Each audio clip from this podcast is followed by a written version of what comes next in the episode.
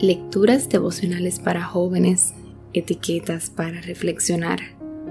Cortesía del Departamento de Comunicaciones de la Iglesia Adventista del Séptimo Día, Gascue, en Santo Domingo, capital de la República Dominicana. Hoy, 3 de marzo de 2021, Amor condicional.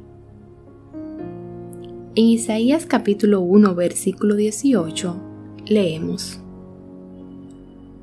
Vengan, pongamos las cosas en claro, dice el Señor. ¿Son sus pecados como escarlata? Quedarán blancos como la nieve. Un hombre decidió cruzar los Andes e instalarse en Argentina. No supe si tenía 40 o 70 años. Las pisadas de una vida alejada de Dios le habían dejado huellas más profundas que las arrugas. Como muchas otras personas en situación de calle, estaba acostumbrado a las miradas de indiferencia. Pero esa tarde se encontraba con decenas de rostros atentos que escuchaban su testimonio con avidez en una pequeña iglesia. Los miembros del grupo Ayuda Urbana le habían brindado auxilio y sobre todo esperanza. Esa tarde, él miraba una pared blanca y lloraba. La pared proyectaba la imagen de su madre que le hablaba en un video casero.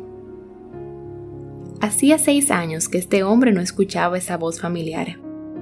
Y en esta ocasión, esa voz le decía, Hijo, vuelve a casa, entrégate a Dios, deja las cosas malas que estás haciendo, vuelve a casa.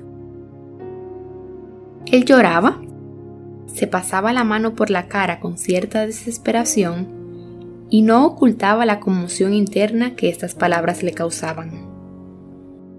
El mismo hombre que había grabado el video, que había cruzado la cordillera, encontrado en su casa y conocido a su madre, ahora se acercó para abrazarlo y repetirle la invitación.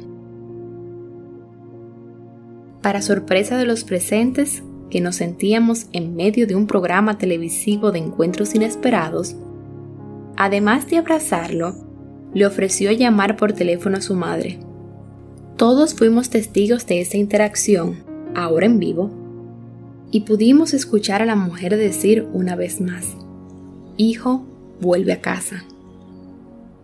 Él, gozoso, respondió, Cualquier día de estos vuelvo. La madre agregó, pero vuelve cuando ya estés bien. Recupérate primero y luego ven. Pocas veces vi una mirada de desilusión tan grande en el rostro de alguien. Sin pretender conocer o juzgar el dolor y el accionar de esta mujer, me quedé con su frase y con la reacción de su hijo. Cuán importante es recordar que Dios nos invita a que vayamos como estamos Hoy también nos dice, Hijo, vuelve a casa.